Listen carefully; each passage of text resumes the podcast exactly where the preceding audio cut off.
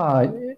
上野さんのパワポの20ページを出してるんですけれども、はいはい、施設も危ないっていうところで、この基準配置の緩和、これもすごいなと思ったんですよね。3対1から4対1へ。その集会でも、ね、服部さんが今、ね、夜中のワンオペをね、そのなくそうって署名してるときに、全く真逆の方向だと。保育所の問題と同じですよ。えー、3歳児以上は30人の子供に対して1人の配置っていうけど、やってみてください、30人の子供あなた1人で。で、それから夜勤どうなってるかというと、25人のあのフロアを1人で夜勤してます。それを新人の若者がやってます。行ってみてください。やってみてください。私、あの夜間に抜き打ち検査に同行して行ったこともあります。えー、だったらと思ったら足がすくみますよ。はでそれをですね、センサーマットとかロボットとか言うんだけど、センサーマットがな鳴り響いてですよ、誰が、センサーマットがケアしてくれるんですか？ロボットがケアしてくれるんですか？駆けつけるのは職員じゃないですか。なるほど。そうなんですね。服部さんもね、おっしゃってましたけれども、いくらその、その通知が来たとしても、一人で夜中にいて、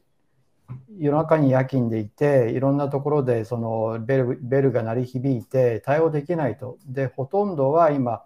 認知症の人たちがあのかなりの割合を占めている中で、人を減らせば、これは骨折や死者にもつながる話だということはい、はい。ますよね。で、あの、事実上、私ちょっと調べてみましたけどですね、あの、津久井やまゆり園で16人の障害者が一挙に殺されました。で、わあ、大変だって大事件になったんですが、えー、年間ですね、バラバラと各いろんなあの介護施設やなんかで年寄りが、まあ、不審死したり殺されたりしてる総計見ますとですね、年間20人以上越してますから、津久井やまゆり園より多いんです。あ実質的にね、見えない虐待というのが。だから、まあ、あの、殺されてるんですよね。だからその抜き打ち検査に同行した時の状況を見ると、山ゆりへの状況っていうのは、決して別に得意というか、まあ、あの16人が亡く殺されたという意味では、異常な事件だったというふうに見えるけれど、殺したってことはもちろん異常,、まあ、異常だけれども、その現場の大変さっていうのはどこにでもあるし、うんいろんな形で虐待はあるっていう。うんそれだけその職員の方々のストレス、若い方があの多いとは思うんですけれど、抱えてるストレスとか孤独っていうのも非常に深いなという感じがそうですね。うん、それでまあ特にその中でユニットケアっていうのが広がった、個室ユニットケアっていうのが広がったんですが、あの密室状況になるんですね。で、そのユニットケアって、まあ、家族的な介護っていうんで、えー、10人1単位がユニットなんですが、えー、それでお世話しようっていうのが、いつの間にかこれも規制緩和の何を置いて、15人ユニットが OK になってました。15人って家族って言えますか？で、それを例えばですね、1ユニット、えー、1人で入ってたらワンオペです。で、ワンオペってものすごく孤独ですし、孤立します。密室が起きます。で、夜勤どうなるかというと、2ユニットを1人で見ます。で、そうすると、うん。でやってみてください。自分がその立場に立つって想像してみてください。もう足がすくみますよ。うんその待遇、そういった形で働いてる介護職の方々の待遇の話も集会では出てたと思うんですけれども、はい、その話を聞いてると、コンビニの職員ぐらい、コンビニぐらいの時給しか出ないと、国家資格が必要なのにもかかわらず、そこはあの介護報酬、介護保険で規定されてるその報酬があるんで、全然安いと、国家資格まで持ってこれだけ厳しい仕事をして、だと、その不況だとあの人は集まるんだけれども、介護職に、はい、そうじゃないと全然集まらない、ちょっと景気良くなると、もうみんな他に行っちゃうっていう話をされてましたよね。うん、あのですね、すいません、49ページ出してください。あので、あので、えー、コロナ禍で人手不足が言われましたでしょ？で、今、尾形さんがおっしゃった通りのことをですね、えー、厚労省の役人が言ったんです。えー、で、あの、人手不足解消のために、いや、コロナで不況だから、えー、あの、介護現場に、あの、流入、参入してくる労働者が増えるんじゃないですかって言ったんだけど、実は増えなかった。で、一番割が悪いのは、ホームヘルパーさんたちなんですが、えー、ホームヘルパーさんたちの有効求人倍率、コロナ直前に13倍でした。コロナのど真ん中で15倍に上がりました。だからコロナ、うん、コロナになったからといって、人がやりたがらない、えー、本当に不利な働き方なんですね。で、その不利な働き方の原因を作ったのは誰だ？制度だ。制度設計した国が悪いって言って、国を訴えた果敢なホームヘルパーさんたちがいらっしゃいます。えー、これのですね、えー、あの、第一審は敗訴しました。で、第二審、高裁判決が明日出ます。明日出るんですか、明日出ます。えー、だからこういうことご存知ないでしょ？新聞書いてくださいよ。メディアもね、こうこれで判決出たら一面トップに上げてもらいたいぐらいですよ。で、ご存知ない方が多すぎます。で、どういうことかって言ったらね、えー、ホームヘルパーさんたち、今、行った時間しか賃金入りません。しかもものすごくそれ低く抑えられてる上に、1時間単位が今ですね、えー、40分とか、あの45分とか30分とかにどんどんあの切り詰められてます。1時間もいらんやろということで。で、えー、しかも移動時間は、えー、コストに入らない。えー、待機時間も入らない、キャンセルも入らない、えー、移動コストも、えー、費用が出ない。となると、すべての拘束時間に対して入った賃金を、えー、割ると何が起きるか、地域最低賃金以下になるんです。やってられません。で、じゃあそれは何が原因か。これは制度設計、報酬設定に大きな問題がある。誰が制度設計したのか、ということですよね。これはもちろん厚労省ということになるんですか？この食えない。まあ、それを決めるのが介護保険給付費分科会です。あそれが先ほどのそうです、ね、あのトヨタ会長とかがいるあの場ですか？あれはまた別ですあれはちょっとまた別な、あれは施設系ですから。まあでも実態は部会って言っても、あの審議会もみんな二人羽織ですから、厚労省であり、財務省であり、政府、ね、まあそうですね。はい、はい。そのすごく疑問なんです。全く同じことを児玉達彦先生も言ってて、なぜこれだけ黒字化している事業をお金がないお金がないと言って削らせ負担をかけていくのかって、まあ、コロナについても同じことを言っていて、あの今ね、今日聞くと上野さんのお話聞くと、まさに高齢者に対するケアも含めて、お金がないお金がないって黒字化する事業に対して言ってるっていうのを、これ、まあ、財務省の受け売りを、まさに厚労省の課長とかは言ってんのかなっていう気はするんですけど、なぜこのお金がない、お金がないというやり方で、まさに関わってる職員さんたちのこう給与をそこまで圧縮していくってことをやってしまってるんですかね？はい、よくぞ聞いてくださいました。58ページ目を見てください。いや、もう、あの、答えは全部用意しておきました。本当にね、あの、年寄りのお世話を誰がしてきたかっていうと、これまで嫁が家でただ働きしてきたんですよね。で、あの基本はね、あの政策設計者たちがね、あの介護というものは誰でもできる非熟練労働だと今日に至るまで考えている。だけどね、ホームヘルパー、私見てて本当に、もうこの人たちプロだと思いますよ。あの、やってみろって言うんです、本当に。例えばね、レンタカー借りたらどんな車種でも運転できるでしょう。だけどね、人の家の台所に入ってね、何やったらいいかなんて、そんなもん分かりませんよ。で、それができる人たちなんです。で、そういうプロをね、介護保険は育ててきたんです。で、それで、それを非熟練労働だから、えー、まあ、誰でもできると、ここに女ならがつきます。で、だからだとしたら、えー、例えば、えー、家事援助とか、まあ、生活援助とか、えー、デイサービスはもう介護保険から外して、地域の有償ボランティアさんたちがやりなはれ。で、というふうになってきているということは、つまるところ何かというところですよ。お年寄りのお世話はこの程度でいい。この程度でいいと、どなたかが思っておられるんです。恐ろしい話ではあ,、うんありますね。うん。それであれですかね、なんか昨年からプラン75っていう、あの、75歳を過ぎてね、亡くなれば、あの、保険でお金が出ますという、ああいう、あの、まさに、乳母捨て山的なものを国が保険で設定するみたいな映画が、まあ、非常にリアリティで、ね、ありま集団自決も出ましたね、年寄りの。す。はい。はいいや、自分自身に跳ね返ってくるって言った人は思わないんですかね。で、それから、あの、プラン75、私言いましたけども、あの、75歳になったら、えー死の権利が与えられますって私いつも思うんですけどね、生きる権利は与えられないんですよ。与えられるのはいつも死の権利ばっかりです。なるほど。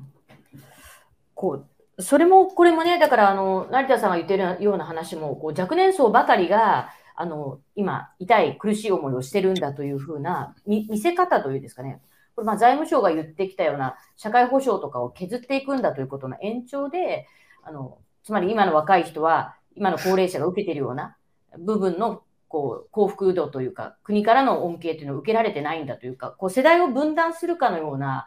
まあ、その社会保障費悪的な話が、まあ、社会には回ってしまってるかなって、そこを、ああいった成田さんとかインフルエンサーの方たちが、まあ、代弁しているという意識がどこまであるかわからないんですけど、非常にその財務省や厚労省の言ってることとインフルエンサーの言ってるようなことがすごく連動しているような感じがして、いや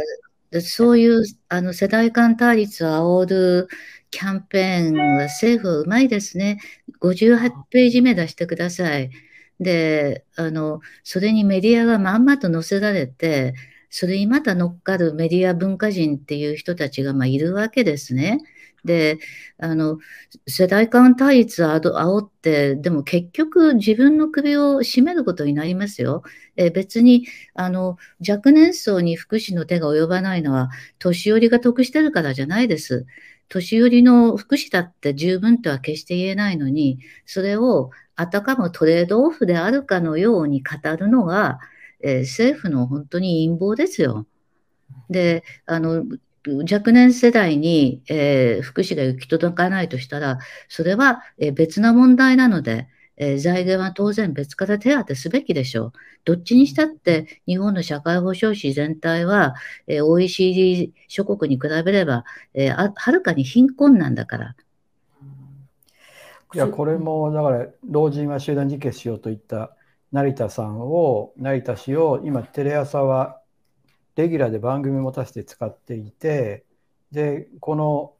老人は集団自決の言説を広めた日経テレ東大学っていうのは、まあ、しあのこの前終わりましたけれども、それやったら日経新聞なわけですよね。で日経新聞であり、テレ朝が大きく関わってる、あのねテレ朝自体が今彼をあの起用してますし、テレ朝が大きく関わってるアベマもそれを広げたわけですよね。だから主要メディアがこういった言説をこぞって広げて、まあ面白がってるっていう現実が非常に私は怖いと思うんですけども、はい。この前もそんな話出ましたけども、それは今でも続いてるわけですか？続いてますね。結局責任も問われずに、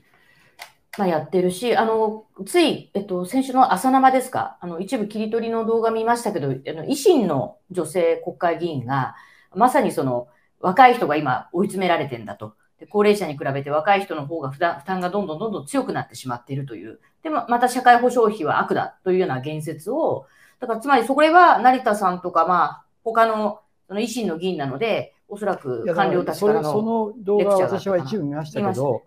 石野議員が言ってたのは、少子化問題っていうのは、高齢化が原因なんだということを言ってたんですよ。むちゃくちゃなこと言ってます。めちゃくちゃめちゃくちゃですよ。そのちゃんとその論理の帰結までちゃんと説明しなかったんですけれども、一部言っていたのは、少子化、なぜ少子化かっていうと、それは老後、高齢化が進んでいて、老後にどんどんお金がかかるようになってるから、それだけお金がかかるんだったら子供を産めない、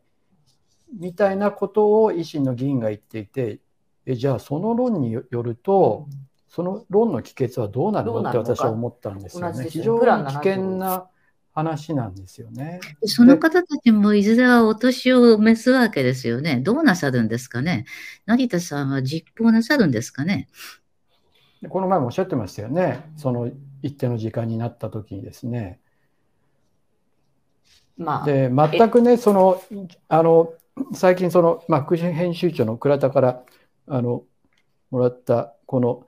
高齢化社会を良くする虹の仲間っていう、はい、その上野さんも関わってらっしゃるあの講演もされたりするところだって聞いたんですけれども、うん、ここにですね皆様からのメッセージで電話のたびに死にたいという友人がいる。子どもたちに迷惑をかけている。お国にも老人は負担をかけている。死んだ方が良いというそうか老人はいない方が良いのか。でも私は生きたい。皆に迷惑をかけても生きていきましょう。っていうのが載っててですね。みんなに迷惑かけてもとおっしゃいますが、その方たち、そのお年になるまでに、どれだけのことをしてこられたと思います？子供を産んで育てて、働いて、税金を納めて、やってきた国民ですよ。で、保険料だって現在払い続けてる方たちですよ。保険っていうのはね。非常に怒りを起きたんですよね。こういう彼らがこういうふうに思う状態にもう世の中になってしまっている。うん、ただ成田さんはそのニュースピックスの2015年かなんかの動画を見てるとお話ししたかもしれないですけど自分のお母様が、まあ、まあ事故に事故にあった関係で障害者になってしまったと。で障害者なんだけどもう毎日毎日自分の手元に来るメールはあの早く死にたい死にたいということばかり言ってるので、まあ、一部のその高齢者はこういう人たちもいるんだというこう前提のもとで、だから望んでる人は、まあ、そういう道もあるんじゃないかという、まあ、その時のね、動画を見てると、自分のお母様とこうのやりとりの中から彼自身が、ある種それを一つのこう信念か哲学のように考え始めたのかなっていう気もしたんです、うんまあ、だけどね、そういう時に子供として老いたあの不不慮の事態に直面した親のメッセージの、それは読み取りの間違いですよ。なぜ一番身近な、あの、一番親しい子供に死にたい、死にたいっていうかというと、助けてってメッセージです。私に手を差し伸ばしてくれっていうメッセージです。それをちゃんと読み取るのが、あの、受け取った側の責任でしょう。じゃ死にたいっていう人を文字通り、それ額面通り受け止めて、成田さんはあの母親の死にたいに手助けしてあげてあげるんですか？あるいはあげたいと思ったんですか？でそれは私はメッセージのもう完全な読み間違いだと思います。うん、そういった時のこうお母さんのほん本当のこう痛みとか苦しみっていうのを受けるんじゃなくて言葉通りにこうある種冷たく受けてるっていうのがあったのかもしれないですね。ただその2015年に言ってることが、それこそ昨年末から今年か、今年の1月にかけてのテレ東テレ東大学で言ってることと全く同じだったので、ある種その彼がね、そのこの4、5年間一体何を見てね、何を感じてきたのかなっていうのは私自身もすごくわからないところではあったんですけど、怖いのは成田さんの言動を聞いて、その小学校3年生とか4年生ぐらいのね、男の子が、いつも成田さんの YouTube 見てますって言いながら、僕もやっぱり高齢者っていうのは、まあ、邪魔？と必要ないと思うからある一定の年齢になれば。時が来たらいなくなる社会がいいと思うという。ことを小学生の子供みたいなのが、うん、あの小学生のお子さんですよね。がそのテレ東どっちだったか、ね、テレ東大学アベマだったかでリハックだったからテレ東大学ですね。で、テレ東大学のその番組で言っていてそれに対して成田さんはあのそれいう社会がいいかどうかわからないけれどももしそれがいいというふうに思うんだったらそのために努力したらいいんじゃないかということを言って。だから怖いのはそういった言説が堂々と語られてそれを大手メディアが本来はそれは優勢思想だし全く間違った思想だと思うのでそれをあのおかしいというはずの大手メディアが日経新聞やテレビ朝日がそれを実質的に推奨してる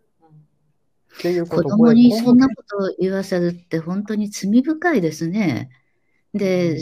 例えばその人が、その子供が将来政治家になったらそういう政策を作って構わないっていうふうに思うんですかね。で、皆さん方聞いてらっしゃる方たちの中にも、あの、例えばまあ、親からしょっちゅう電話かかってきて、もう生きてる甲斐がない、死にたいとか、もういい加減、もう何とかしてくれみたいなことを言う人たちに悩まされてる方いらっしゃると思うけどね。で、電話切れなくて困ってる方たちとかいらっしゃると思うけど、じゃあその親たちは何を訴えてるか、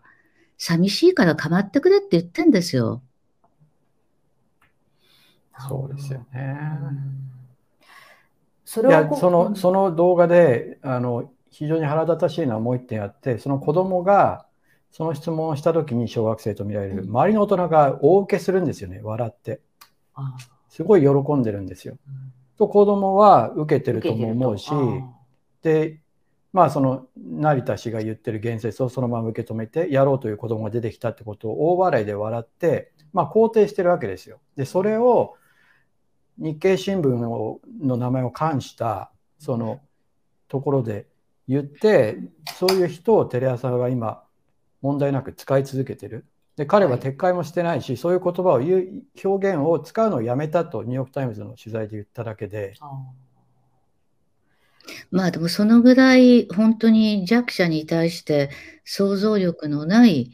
社会ができてきているっていうことですよね。で、あの最近のあの入管法改正の問題であれだけ若い人たちが抗議の動きに立ち上がってくれましたけども、まあ、外国人で難民という自分とは非常に置かれた立場が違う人たちの、えー、苦痛、苦悩に対して、あれだけ想像力があればですね、えー、例えば、年寄りっていうのは、あの、今の日本の若い人たちが難民になる可能性よりも、年寄りになる確率の方がはるかに高いわけですよ。で、自分は必ずいつかは年寄りになるんだと思えたら、そんなことどうして言えるんですかね？なんかそこで隔絶しちゃってますよね。自分も、だって今30ぐらいの人は20年経ったら50になって、さらに20年経ったら70になって、っていう自分自身のその後の姿なのに、そこと隔絶して、高齢者の方に対して、ねね、集団自決しようとかしろとか集団切腹せよとかいうことを言って、それがやっぱり許されちゃってるからね、さっきみたいなこの、こういうね、ここでお見せしたような、社会の空気をやっぱり高齢者の方が受け止めて、そういういろんなところであるんだと思うんですよね。その高齢者がいるから。尾、形、さんもおっしゃる通り、そういう、まあ、世論を作っている人たちが今政策設計の場におられるわけですよね。で、先ほどの審議会の委員などにおらいらっしゃるわけですよ。だからまあ、年寄りの世話はこの程度でいい。で、年寄りの世話をする人たちの待遇もこの程度でいい。で、生産性向上の名においてどんどん切り捨てていこうというふうに考えておられるんでしょう。でもその方たちはご自分が実際に要介護になったらどうなさるんですかね。自分はお金があるからもう関係ないと思っておられるんですかね。一人一人聞いてみたいですよ。それから本当にお一人お一人にホームヘルパー実際やってみてくれって言いたいですよ。